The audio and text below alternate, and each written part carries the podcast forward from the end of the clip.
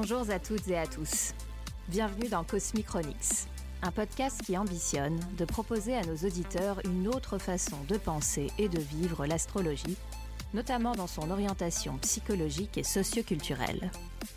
L'astrologie, c'est comprendre le monde d'aujourd'hui grâce à un outil millénaire et étonnamment pointu. Un outil, au demeurant, dont se sont servis bon nombre de grands esprits de l'histoire.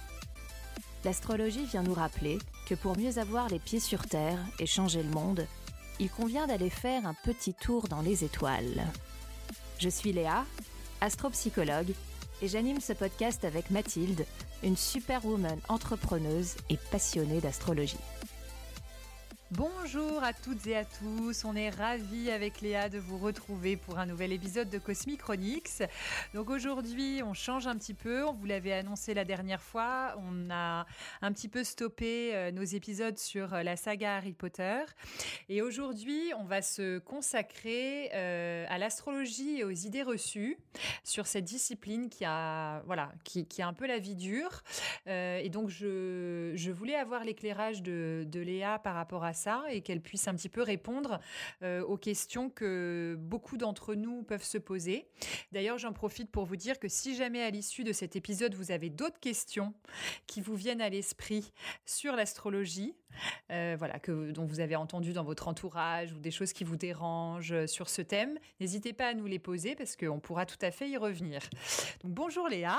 Bonjour Mathilde. voilà, on a, on a à peu près ouais, une, petite, euh, petite dizaine de questions euh, qu'on aimerait éventuellement, euh, que j'aimerais éventuellement aborder avec toi.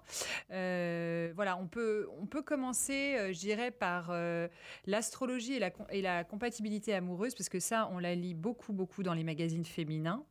On a toujours le plaisir à la fin de voir notre petit horoscope et de voir la partie sentimentale, et on se dit, oh mon Dieu, que va-t-il se passer Je dois me séparer de cette personne.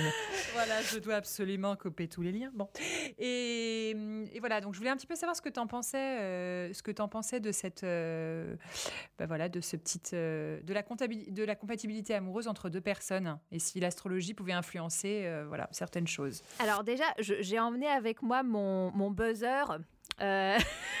Donc, si tu peux me poser les questions de façon frontale et je, je me ferai une joie d'appuyer sur le oui ou le non de euh, mes beaux buzzers. Alors, je vais te la poser. Vas-y, pose-la moi. Peut-on choisir son partenaire euh, avec son thème astral? Voilà, donc le buzzer l'a bien dit pour moi, non. Alors, mais c'est une grande tentation. C'est une grande tentation parce qu'évidemment, euh, même quand on apprend dans les premiers temps euh, l'astrologie en tant que débutant, en tant que néophyte, on voit bien qu'il y a des, euh, on va dire des signes ou en tout cas des, aspects, des planètes, des, des archétypes qui euh, communiquent, disons, plus facilement, plus aisément les uns avec les autres. Alors on se dit, bah effectivement, vaut mieux allier ces énergies-là plutôt que ces autres énergies avec d'autres énergies moins soi-disant compatibles, puisque euh, évidemment ça va nous créer euh, de l'harmonie, de la facilité euh, ambiante, et puis qui veut chercher la difficulté, qui veut chercher les conflits, qui veut chercher l'eau dans le gaz. alors, évidemment, ça c'est la façon un petit peu rapide de voir la chose. et ceux qui sont astrosceptiques verront avec, euh, on va dire, euh, beaucoup d'évidence que de telles associations, de tels raccourcis ne marchent généralement. Et ils auront raison puisque déjà, je le répète, on le sait, mais je le répète, euh, une rencontre entre deux individus, c'est une rencontre déjà avec euh, deux entités qui euh, dépassent leur thème. Nous ne sommes pas que notre thème. Notre thème nous dit beaucoup de choses sur notre façon de percevoir, de vivre et de nous engager dans le monde, mais il est évident que ça ne recouvre pas tout et ça ne lève pas le voile sur tout le mystère, fort heureusement. Ça, c'est de un. De deux, quand on rencontre euh, quelqu'un, euh, il est évident qu'on va rencontrer un autre thème qui n'est pas simplement et on y reviendra, le soleil de la personne. Donc il est évident que si un taureau et un lion se rencontrent, des taureaux et des lions, il y en a des mille et des cents, voire des millions. plus des dizaines de millions, des centaines de millions, euh, et que l'association de ces deux signes euh, entre eux euh, ne vont pas du tout donner les mêmes résultats en fonction de quel type de taureau, quel type de lion, c'est-à-dire quel type de thème ce taureau et ce lion possèdent, qui est bien évidemment bien plus compliqué que le signe solaire, on l'a déjà dit, mais je le répète quand même. Euh, les grandes vérités euh, méritent euh, à ce qu'on les assène à peu près fréquemment. et puis de trois, la rencontre, la rencontre en elle-même va créer un troisième terme qui va en fait être, d'ailleurs en astrologie, ça s'appelle le thème composite, et puis ce qui va au-delà de la synastrie, c'est-à-dire de la comparaison des deux thèmes. Euh, qui déjà est un travail en soi assez complexe, qui suppose l'étude à fond des deux thèmes séparément et ensuite des deux thèmes ensemble et de la combinatoire de ces deux thèmes l'un sur l'autre, c'est-à-dire que l'un et inversement, c'est-à-dire le thème de X sur le thème d'Y et le thème d'Y sur le thème de X, qui, voilà, qui crée toutes sortes déjà de, euh, d'analyses très très intéressantes. Euh, il y a ce qu'on appelle le thème composite, qui est euh, le thème des mi-points, pour ceux qui connaissent l'astrologie, des, des deux thèmes, et qui va être quelque part le thème de l'énergie de, de, ce, de ce nouvel être qui naît de la relation. il y, a beaucoup, beaucoup euh, de facteurs et beaucoup d'outils euh, raffinés, poussés, précis euh, dans l'astrologie dite relationnelle, qui va bien au-delà juste des comparaisons des deux soleils, de Capricorne-Lion, de Scorpion-Gémeaux, etc. Hein, ou, même des deux lunes. C'est une, pour le coup, une discipline en ce sens comparative, très complexe, mais très pointue, mais qui n'est certainement pas, euh, enfin en tout cas à mon sens, qui n'a certainement pas vocation à être déterminante par rapport à la réussite d'une relation. C'est le, c'est un outil descriptif de la nature, de la façon dont deux personnes vont entrer en relation et notamment vont entrer en relation l'un avec l'autre et comment est-ce qu'ils vont réussir à communiquer, la façon dont ils auront de communiquer euh, différentes, euh, différents aspects d'eux-mêmes, que ce soit l'aspect émotionnel, l'aspect intime, l'aspect psychologique, l'aspect intellectuel, euh, l'aspect spirituel. et, en tout cas, c'est plutôt l'astrologie aurait ici vocation à éclairer euh, les, les zones d'ombre, les zones peu claires, les zones qui créeraient potentiellement des crises euh, relationnelles entre deux personnes, euh, les, blocages possibles, les, difficultés qui pourraient être rencontrées, qui sont rencontrées, et la façon surtout de mieux comprendre l'autre en comprenant comment il fonctionne par rapport à son fonctionnement à soi. Euh, on peut s'aimer mais ne pas du tout voir le monde de la même façon. Hein. Euh, on peut euh, être attiré l'un par l'autre et ne pas du tout comprendre, entendre les signaux de la vie, les signaux interpersonnels de la même façon. Donc en fait, tout ça est très complexe, mais c'est pas déterminant. C'est-à-dire qu'il ne faut pas l'utiliser comme un outil, outil euh, condamnatoire. Oui, c'est pas une épée de Damoclès, une épée de Damoclès sur euh, sur deux personnes qui. Certainement pas. on peut, on peut l'utiliser comme ça. On peut très bien se dire ah bah tiens, lui il est Capricorne, moi je suis Cancer, on est deux signes opposés. Non non, ça va être trop compliqué, on va se chamailler tout le temps. Alors ça c'est sûr. Au contraire, au contraire, euh, peut-être ce que tu dis, l'astrologie justement pour un couple, c'est peut-être aussi une façon de mieux se connaître finalement. Ah, mais complètement, oui, c'est ce que bien sûr. Peut-être mieux se comprendre comprendre. C'est ce que je dis, oui, ça éclaire, ça éclaire les dynamiques relationnelles entre deux personnes. Ça permet de les, de les affiner, de mettre des mots dessus, de, de comprendre ce qui se joue aussi dans une rencontre. Hmm. on n'est on n'est pas en, relation complètement par hasard avec quelqu'un. On choisit pas les êtres à qui on s'attache, dont les êtres importants de nos vies ne sont pas des rencontres de hasard total, sinon euh, elles, hmm. on passe notre chemin. Je veux dire, on s'y arrête même pas.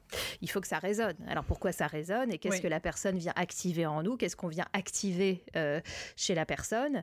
Et qu'est-ce qu'aussi cette relation crée euh, parce que ce dont je parlais tout à l'heure, c'est-à-dire ce thème composite, ce mélange quelque peu des deux thèmes des personnes, qui, encore une fois n'est pas la superposition des thèmes l'un sur l'autre, qui est vraiment le mélange des deux.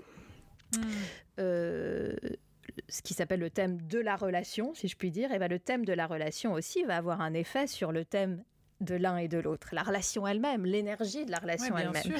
Euh, et, ça, c'est assez fascinant parce qu'il n'y a, pas, a pas beaucoup d'outils disponibles à l'humain pour véritablement comprendre ce qui se joue sur le plan et symbolique et psychique et émotionnel, euh, sur le plan relationnel, avec une sorte de clarté. Une clarté, une... Euh, une, une, possibilité d'analyser ce qui n'est pas vraiment analysable en réalité, hmm. le, plan des sentiments. Oui, c'est passionnant. Donc c'est vrai que ça, c'est plutôt une façon d'accompagner euh, oui. Euh, une relation euh, quand elle en a besoin. ça fait une très bonne, un très bon outil de thérapie de couple, un très bon outil de thérapie familiale. C'est super. Voilà. Notamment aussi entre les parents et les enfants, sur le plan relationnel, ça permet aussi de comprendre que les attentes du, du parent, les projections du parent sur l'enfant sont des projections qui appartiennent euh, à, son univers euh, personnel, l'univers du mm. parent, qui vient euh, quelque peu teindre le thème de l'enfant, mais l'enfant, lui, enfin, en tout cas, ce qu'on devrait encourager chez l'enfant, c'est l'authenticité de l'expression de son thème à lui, sans le filtre du thème de l'adulte qui vient euh, euh, essayer euh, d'interférer, bien sûr. Voilà. Donc c'est tout ça est, très utile, mais certainement pas au début de la rencontre. C'est-à-dire que je pense qu'il faut utiliser l'astrologie une fois que la rencontre est enclenchée. D'ailleurs, je pense que ceux qui sont astrophiles devraient, quand ils rencontrent quelqu'un, que ce soit une forte rencontre amicale, parce que l'amitié est quand même euh, très importante dans la vie aussi. Et ce sont des, les, coups, de foudre, coups, de foudre, amicaux, ou en tout cas les rencontres d'une vie sont aussi beaucoup des rencontres amicales. Donc les vraies grandes rencontres amicales, les rencontres amoureuses, les, les dynamiques familiales, je pense qu'il faut savoir les analyser quand la relation, en tout cas pour les nouvelles rencontres, pas les rencontres familiales, mais quand la relation est déjà engagée. Hmm. quand on a, on a établi la rencontre, qu'on a créé une dynamique relationnelle.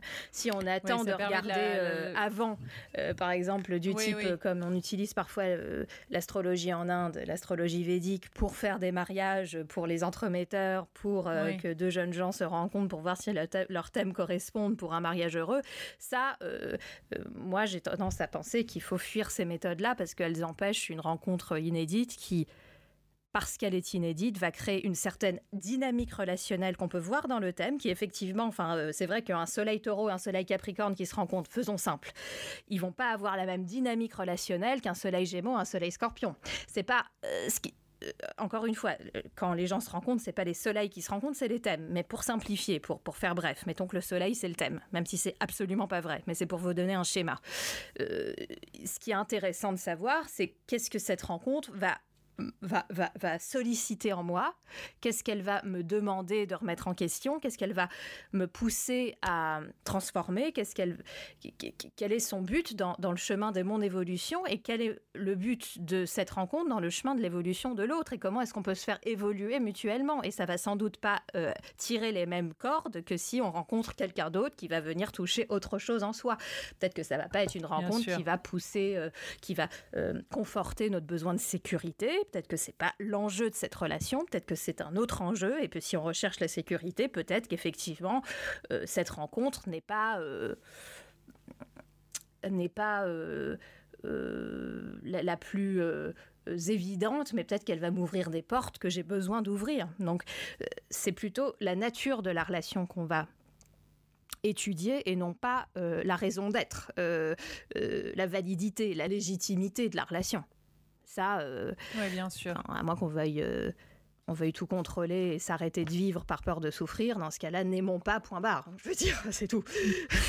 Mais c'est bien triste. Dans ne rencontrons personne, comme ça au moins, on risque pas de souffrir. Oui, il nous arrivera rien, c'est sûr. ça, c'est sûr.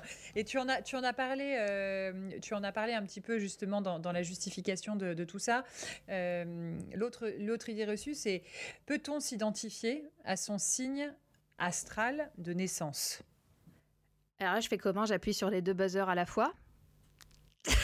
Parce que c'est vrai. Ça va faire une belle cacophonie, mais euh, on l'un après l'autre, voilà. là. Et là. Bah, euh, vrai faux, quoi. Parce que. Oui. Je crois qu'on en avait déjà parlé. Euh, je pense que c'était à propos d'Harry Potter, qui était un bon cobaye mm. pour qu'on parle du soleil et de l'importance du soleil. Alors, on va dire que de façon générale, et en même temps, il n'y a pas de généralité, donc c'est un petit peu euh, un cercle vicieux dans lequel je me... Comment dire Le soleil, dans le dans l'analyse la plus authentique qu'on peut en faire, est effectivement un horizon de développement de l'être. Est un, il symbolise le sens et un, un but. de vie, on peut un petit peu comme le soleil, on l'avait déjà vu, ressemble son glyphe, son symbole euh, graphique ressemble beaucoup à, à une cible. À une cible. Euh, donc il y a quelque chose de l'ordre de la quête représentée par le soleil, la quête existentielle, ce qui donne sens, ce euh, à quoi je, vers quoi pardon je tends. Hmm et qui se renouvelle au fur et à mesure des moments de la vie, des âges de la vie. Hein. Euh, on n'arrive jamais au but. Euh, on arrive à un certain type de but, à une étape, et puis ensuite, une fois cette étape franchie, un nouveau but vient euh, surgir qui engage d'autres questions et d'autres défis. Mais, parce qu'il y a un mais, certaines personnes, parce que la disposition de leur planète, notamment de leur soleil dans leur thème, indique une euh, identification euh, au principe solaire fort, peuvent assez tôt dans leur vie porter des caractéristiques liées au signe solaire. Ça veut dire que pas mal de personnes qui ont le soleil en Sagittaire ne vont pas de façon évidente.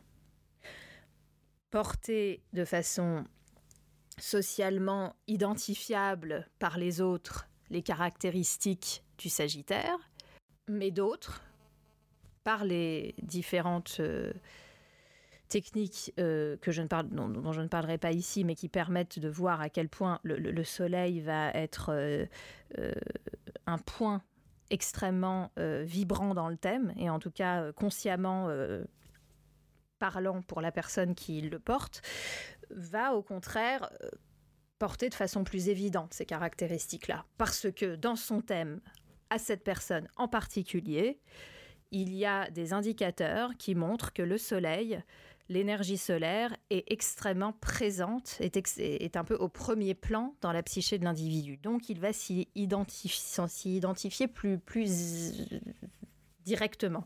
Ça ne veut pas dire pour autant que la personne qui s'identifie aux caractéristiques du signe solaire euh, va avoir vécu, intégré le potentiel de ce que représente son soleil euh, mieux que quelqu'un qui n'a pas ces caractéristiques dites psychiques évidentes ce que représente le Soleil n'est pas nécessairement euh, euh, l'intégration euh, immédiate des caractéristiques du signe. Il ne faut pas confondre les deux. Hmm. Mais il est vrai qu'on n'est pas tous égaux en ce domaine et que pour certains, l'évidence d'être d'un certain signe du zodiaque oui, quand même plus forte. C'est pour ça qu'il y a, beaucoup de variables là-dedans. Hein. Il y a beaucoup de variables et il n'y a pas de grande vérité. Mm. Certains vont le trouver un peu plus tard dans leur vie, ou en tout cas le rencontrer peut-être un peu plus tard dans leur vie, et puis d'autres d'autres vont l'avoir. Et ça, et ça me fait penser à une autre idée reçue, c'est est-ce que le thème natal, tel qu'on nous le présente, tel que, tel que, que l'astrologue peut nous le présenter, est une cartographie parfaite de, la, de qui on est. Oui, alors, ouais. Est-ce que, le, est que, voilà, est que notre ciel de naissance euh, représente totalement la personne absolument que pas. euh, non. Ouais. Et ça, c'est, je pense que c'est très intéressant parce que souvent on entend dire ah bah voilà mon, mon thème de naissance c'est ça donc mm, moi je suis ça. Mais non, si on est ça quelque part on est, euh, on est un tableau fini, on est un tableau achevé. Mais c'est ça, c'est déjà joué euh, d'avance, quoi. plus aucun intérêt de, je dirais, vivre et, et voilà et rencontrer plein d'expériences. Et donc c'est ça qui, qui, qui, me paraissait intéressant euh, de, de, de, voir. alors il est très très important de voir le thème comme euh, une entité vivante, une entité vivante qui se développe, qui qui est en devenir, comme l'être humain est en devenir. Il n'est pas, mais il est en devenir. il est en mouvement et effectivement, on a un thème de naissance qui est une sorte de d'instantané euh, figé euh, qui, qui, qui, qui, est en filigrane euh, une, une carte un petit peu de, de, de, navigation en un sens. du, du, voyage qui nous attend dans la vie et de comment est-ce qu'on va réussir au mieux à, à, contourner les obstacles, à gérer les obstacles, à, faire face aux tempêtes, à profiter des moments de, trêve, à, faire usage des, des, instants euh, de, clémence euh, du temps. Euh, mais fondamentalement, notamment via des techniques qu'on appelle en astrologie les, progressions. Il y a plusieurs types de progressions. On voit bien que euh, on, est inscrit dans un mouvement, euh, un mouvement peut-être euh, qui n'est pas un mouvement rapide, mais on est inscrit dans un devenir qui est extrêmement important à garder à l'esprit, puisque on est mené aussi à, de ce thème, de ce potentiel, à en tirer quelque chose de différents pour chacun. Et c'est pour ça que personne n'a vraiment le euh, même des jumeaux qui auraient le même thème ne, vont pas vivre cette potentialité au même rythme et à la même euh, euh, intensité voilà, on va dire. Est-ce que, est que du coup, on pourrait dire que finalement, ce thème de naissance, ce serait un petit peu comme une, euh, une boussole? Au fur et à mesure, je dirais, des événements qu'on rencontre, des épreuves qu'on va, voilà, qu'on va euh, euh, expérimenter. Est-ce que ça pourrait être une boussole de nous dire, ben voilà, finalement, dans mon thème astral, j'ai telle ou telle ressource? Qui peuvent me permettre justement de dépasser ces épreuves ou de les vivre d'une autre façon ou de les appréhender différemment la prochaine fois. Est-ce que ça pourrait être oui. c'est ça? C'est, on va dire que c'est un, un, indicateur euh, un niveau euh, à minima sur ce qu'on serait capable euh, de faire dans certaines circonstances, mais évidemment, il y a toute une panoplie, et c'est ce qui est très riche en astrologie, une panoplie de, d'interprétations possibles, de, de possibilités de vivre cette dynamique interne pour faire face à l'existence, pour vivre l'existence, pour intégrer ce que l'existence nous propose.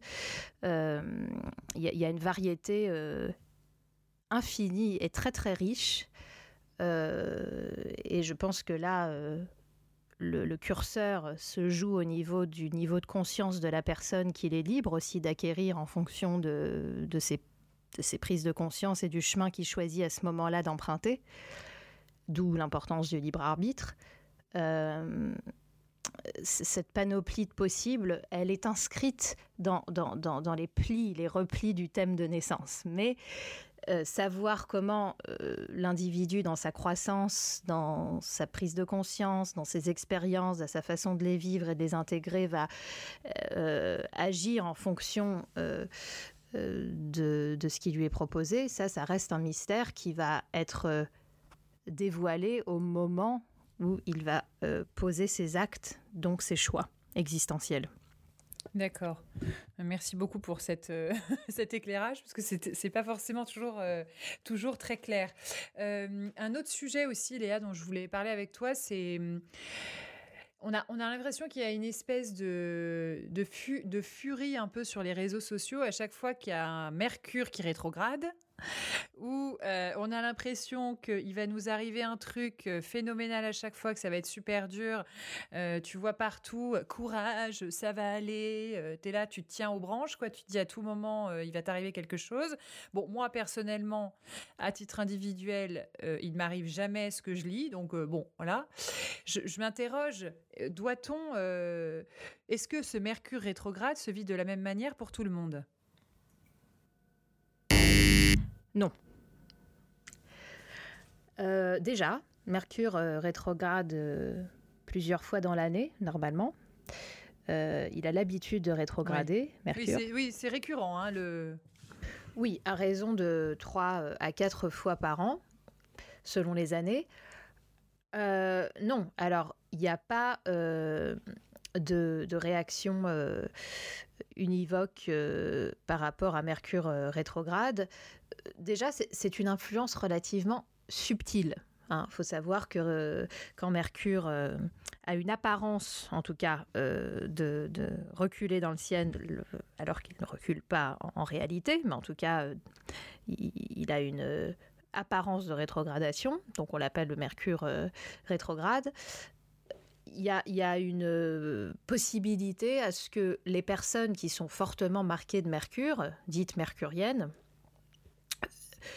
euh, puissent euh, faire l'expérience de, de, certains retards, mais enfin des retards qui sont pas des, euh, je veux dire, c'est pas des cataclysmes dans la vie, quoi. Je veux dire, c'est des petites frustrations sur le plan de la communication, notamment puisque Mercure régit quand même beaucoup ce domaine de la vie, de, des relations immédiates dans l'environnement proche, de, petites de, quiproquos euh, interpersonnels fréquents, des petits accros comme ça, des, des, des, ben, petits décalages de compréhension, des, des, problèmes de réseau, des problèmes d'Internet, des problèmes d'envoi, des problèmes de réception ou pas de mail. Enfin bon, tout ça, est-ce que ça change vraiment euh, la qualité de la vie euh, sur quelques semaines?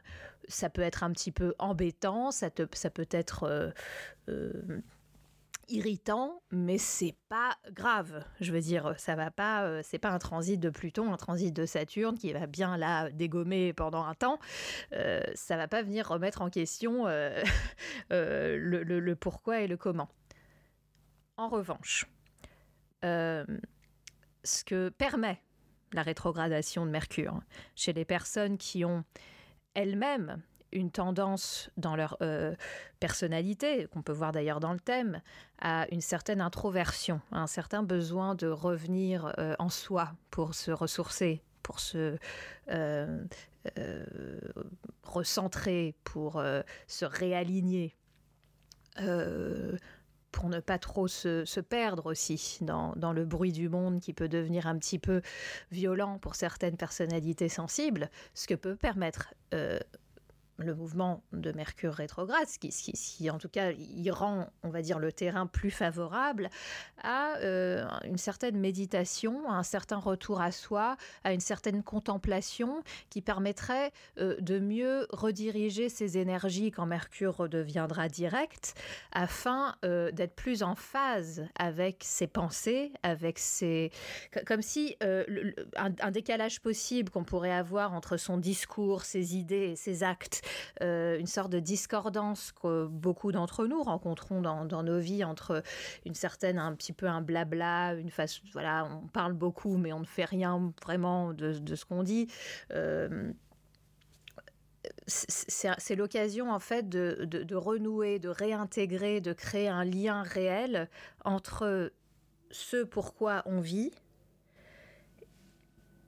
et ce qu'on dit, le poids de notre parole comment on l'articule, comment est-ce que on, on agit en fonction de ce qu'on dit, comment on crée une cohérence entre nos paroles et nos actes.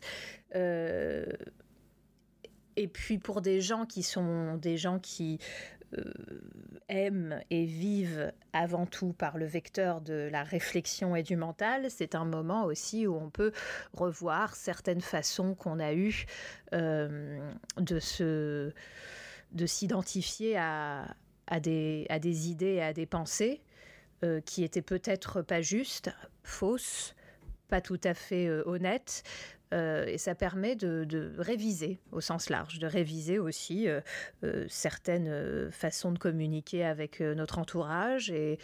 Et, puis, puisque souvent ça peut signifier un, petit éloignement de communication euh, qui n'est pas toujours perceptible, mais en tout cas euh, des, petits, des petits retards, euh, des petits des, des, des, messages qui sont perçus au bon moment, au moment où on l'attendait. Ça peut supposer chez certains, mais pas tous, une réévaluation de notre façon de communiquer. Mais enfin, ça va pas généralement beaucoup plus loin que ça. Hein. Oui, et puis c'est ce que tu rappelais aussi, c'est qu'en fait, ça, ne peut pas être la même chose pour tout le monde dans la mesure où Mercure est fait partie des planètes dites personnelles. Donc, euh, on n'a absolument pas, on a chacun, je dirais, euh, euh, du coup, une planète, enfin, Mercure qui nous est propre et on ne peut pas avoir les mêmes caractéristiques Mercure Bien sûr que non. pour tous les individus. C'est, ça paraît, Bien ça sûr paraît impossible, quoi. absolument. Voilà. c'est, pareil. C'est, besoin de, Je pense qu'on a, on, est, on vit une époque où on a beaucoup besoin d'être ensemble, de vivre les choses ensemble, de, de créer des liens émotionnel, psychique, presque télépathique mm. entre les uns et les autres, notamment via les réseaux sociaux, parce qu'on souffre beaucoup d'isolement. C'est vrai. Et, du coup, ça, peut créer aussi une surenchère complètement euh, décalée de. Alors, pas juste de la réalité euh, concrète, mais de la réalité même de la, de la discipline astrologique, mm. de, ces lois, de ces règles, euh, qui nous fait interpréter des choses enfin, de façon complètement, pour le coup, lunaire. Quoi. Enfin, je veux dire, ça va beaucoup trop loin. Et puis, on va aussi chercher euh, à dire tout et n'importe quoi parce qu'on a besoin d'être connecté dans une sorte de communion euh, psychique commune. Donc, on peut très bien euh, juste se sentir ensemble sans euh, faire dire n'importe quoi à l'astrologie, et juste en se disant qu'on vit des temps difficiles et courage, et qu'on a besoin de courage de toute façon, que Mercure soit euh, direct, ou, rétrograde. Hein, ça, c'est pas, pas ça qui pas la question. non. Euh, voilà. Autre idée reçue, Léa. Est-ce que le scorpion est vraiment le signe le plus maléfique du zodiaque?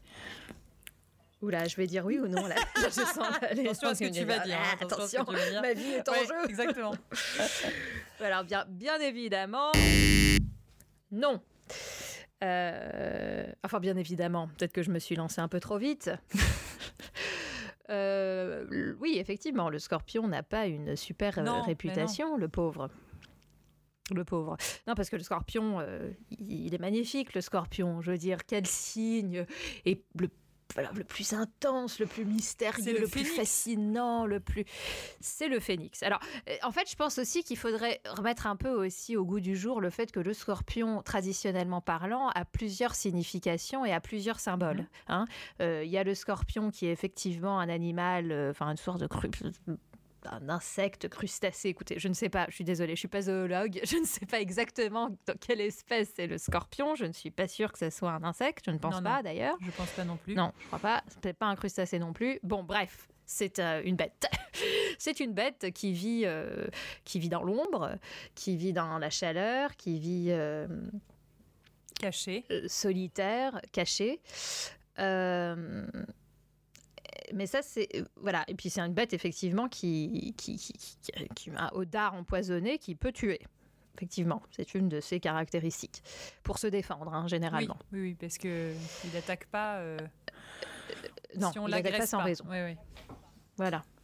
Euh, et donc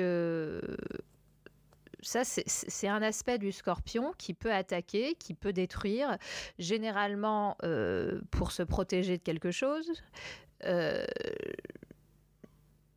mais bon, euh, on va dire que c'est pas non plus ce qui caractérise fondamentalement le, signe du scorpion qui, s'il a mauvaise presse, on va essayer de comprendre pourquoi est-ce qu'il a mauvaise presse. Parce que peut-être que des douze signes du zodiaque, le scorpion est celui qui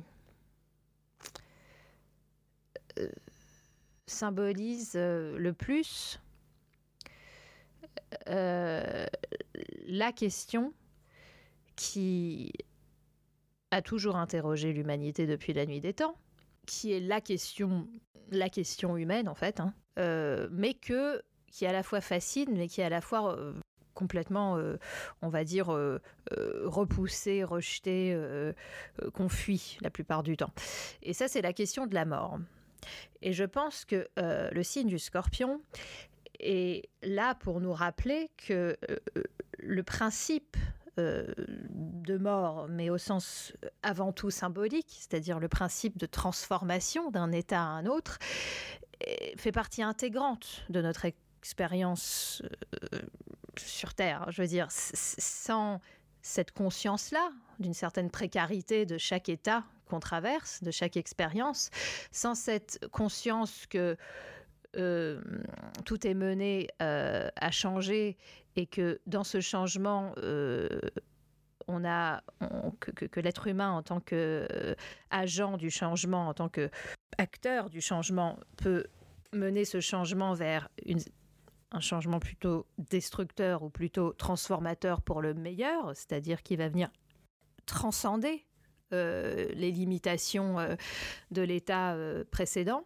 Je, pense que revenir à l'essence du scorpion, c'est revenir à l'essence de ce qu'on peut appeler l'alchimie ou, le processus de transformation qui euh, prévaut dans, toute existence, en fait. Je veux dire. Euh, et puis, si on se pose vraiment la question euh, de la transformation, ça suppose un, état qui meurt à lui-même pour renaître à, à, autre chose, à une autre étape. oui, c'est le, le, signe de la résilience. C'est ce que tu, tu me disais. Euh, c'est le plus grand résilient du zodiaque. Bien sûr, oui. Alors le scorpion est connu pour ça, parce que l'énergie plutonienne est, vraiment l'énergie primale de mort et de renaissance. Mais je ne sais pas si dans résilience, on entend une résistance à toute épreuve qui fait qu'on se relève euh, malgré, malgré tout. Euh, contre vents et marées euh, à la face des plus grandes épreuves Est-ce qu'on entend euh, le fait de se relever, de résister, ou est-ce qu'on entend le fait d'arriver à lâcher prise à un tel point qu'on est OK avec le fait de laisser vraiment une part de nous mourir à elle-même? Ça, c'est vraiment le, voilà, c'est l'idée du phénix, c'est l'idée du, serpent qui, qui mue aussi. Hein. C'est une idée de mutation en mmh. fait. Il y, a une idée qu'on va vraiment laisser tomber quelque chose de soi pour arriver à un autre état. Et c'est de là que vient aussi le symbolisme du scorpion euh, qui s'est justement transcendé lui-même et qui devient un aigle. Hein. oui. Euh, il y a une autre euh, qui est moins connue, mais une autre représentation traditionnellement en astrologie du scorpion qui est l'aigle, qui n'est plus au ras de terre dans le désert seul dans l'ombre, mais qui a une vue d'ensemble, d'ensemble sur l'existence et qui à la fois est détaché et qui a une certaine sagesse et qui et qui, qui est aussi un rapace, donc il peut retourner sur Terre pour... Euh, mais, mais, je veux dire généralement avec un but. Alors évidemment, c'est l'aigle, l'aigle, c'est aussi l'aigle royal, c'est l'ambition, c'est le pouvoir, qui est quand même la question aussi de Pluton et du Scorpion. C'est qu'est-ce que je fais de mon pouvoir, qu'est-ce que je fais de ma puissance, est-ce que je l'utilise pour le bien ou pour le pour le moins, moins honorable, disons, euh, voire le carrément euh, macabre. le sombre. Mais ce qui est sûr, c'est qu'il euh, y a quelque chose dans cet état-là, de cette capacité à se transcender complètement soi-même, de, passer véritablement d'un état à l'autre, qui rend aussi le scorpion, le signe du zodiaque, le plus à même de de, faire prendre conscience déjà à autrui, à ceux qui ne sont pas aussi touchés par cette énergie, euh, de leur propre potentiel, de leur propre puissance et de leur propre profondeur. Euh, donc il a aussi une capacité non seulement à se transformer lui-même, mais à transformer tout ce qui touche. Et, ça, c'est quand même vachement. Euh, c'est pas que c'est vachement utile parce que ça a l'air un petit peu prosaïque ce que je dis là, mais en tout cas, c'est les scorpions, s'ils utilisent leur énergie comme il se doit de le faire, c'est-à-dire de façon intelligente et, et pleine d'humilité, parce que c'est, je pense que le plus grand ennemi du scorpion, c'est sa soif de Enfin, c'est son incapacité à vouloir lâcher prise. Quand le, scorpion ne peut absolument pas lâcher prise, il souhaite tout contrôler. Et quand on veut tout contrôler, on a un problème avec la gestion du pouvoir et auquel cas on devient effectivement possiblement manipulateur puisqu'on souhaite contrôler le monde autour de soi. Mais si on arrive à euh, faire un, travail honnête sur soi et à regarder ses hmm. peurs, ses angoisses de perdre le contrôle, et qu'on arrive justement à un état d'acceptation de certaines choses qui nous permet d'être de, de, en union, en fusion, parce que c'est très important pour le scorpion de ressentir les choses très intensément, d'être dans une espèce de fusion euh, euh, totale avec la vie, là, on peut devenir euh, le plus grand guérisseur, le plus grand maître spirituel, le plus grand scientifique, celui qui va venir faire une percée dans la matière la plus opaque, la plus froide, la plus sombre, qui va réussir à, vraiment à, créer un espace complètement nouveau qui permet de filtrer la lumière. D'accord. Et ça, je pense que c'est la grande force du scorpion. Et de là, sa résilience également. Il peut percer la matière la plus brute, la plus épaisse, la plus résistante pour en faire un outil de transformation et, euh, en dernière analyse, euh, de, de, de, de, de, bien, de bien universel, de bien social, de bien humanitaire. De, voilà. Donc oui, vive le scorpion. Si le scorpion décide de ne pas euh, euh, parfois se laisser manipuler par des forces en lui-même. Oui, c'est ça. Oui, très inconsciente. Hein. C'est souvent très inconscient. Hein. Oui, qui, sont, qui sont des forces euh, qui généralement se manifestent par une certaine angoisse. Hein, ça, c'est sûr. Mais si le scorpion ne fait pas face à cette part de lui, là, il peut devenir euh, euh, destructeur pour lui ou les autres. Mais s'il a le courage, et il est courageux, d'aller, parce que c'est sa vocation que d'aller chercher mm. la, la, la, raison ultime, la source, la vérité, l'authenticité de chaque chose, de revenir à la, aux racines euh, du mal, entre guillemets, euh, pour pouvoir euh, finalement le, aller le chercher, le mettre à la lumière et auquel cas devenir quelqu'un de très, positif pour lui-même et pour son environnement. Donc c'est aussi encore une fois une question de choix et de position vis-à-vis -vis de l'existence. Je dis pas que c'est facile, mais c'est possible, c'est toujours le choix qui nous est donné à chaque instant. Et le scorpion, euh, voilà, a ce choix-là. Ouais, écoute, je, pense qu'on peut terminer là-dessus parce que c'est très important. On, parlait beaucoup de justement du, libre arbitre aussi, du fait qu'on ait toujours le choix euh, dans l'existence, euh, qu'on n'est pas conditionné par notre thème de naissance, par tout ce qu'on peut lire aussi sur l'astrologie, mais que quelque part aussi il faut faire confiance à ce ressenti. C'est très important. Donc merci beaucoup Léa de nous avoir éclairé sur toutes les idées reçues. Euh, si jamais vous en avez d'autres, si jamais vous souhaitez qu'on éclaire euh, euh, quelques zones d'ombre ou des questions que vous vous posez, n'hésitez surtout pas à, nous, à nous envoyer vos questions. Et puis ben, on vous souhaite une bonne écoute. J'espère que vous avez apprécié cet épisode et on vous retrouve dans 15 jours pour une nouvelle thématique. Merci beaucoup de nous avoir suivis. À très bientôt.